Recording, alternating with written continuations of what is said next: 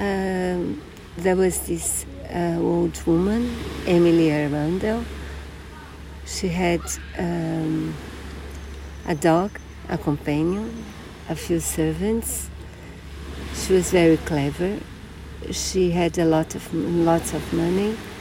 She had um, two nieces and one nephew, and she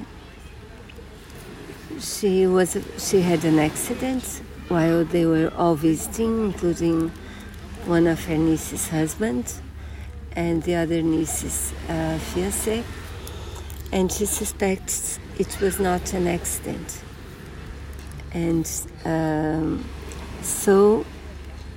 Um, so she writes a big letter to Poirot, but this letter only reached him two months after she, she died.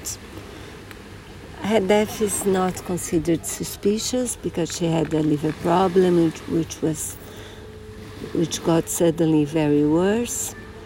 But he decides to investigate, and it's a very well told story her dog Bob is um, innocent of everything, including the first accident. And Hastings very funny, so I think it will be fun for you too. Ma, I had the wrong suspect, so I was surprised in the end. I do recommend.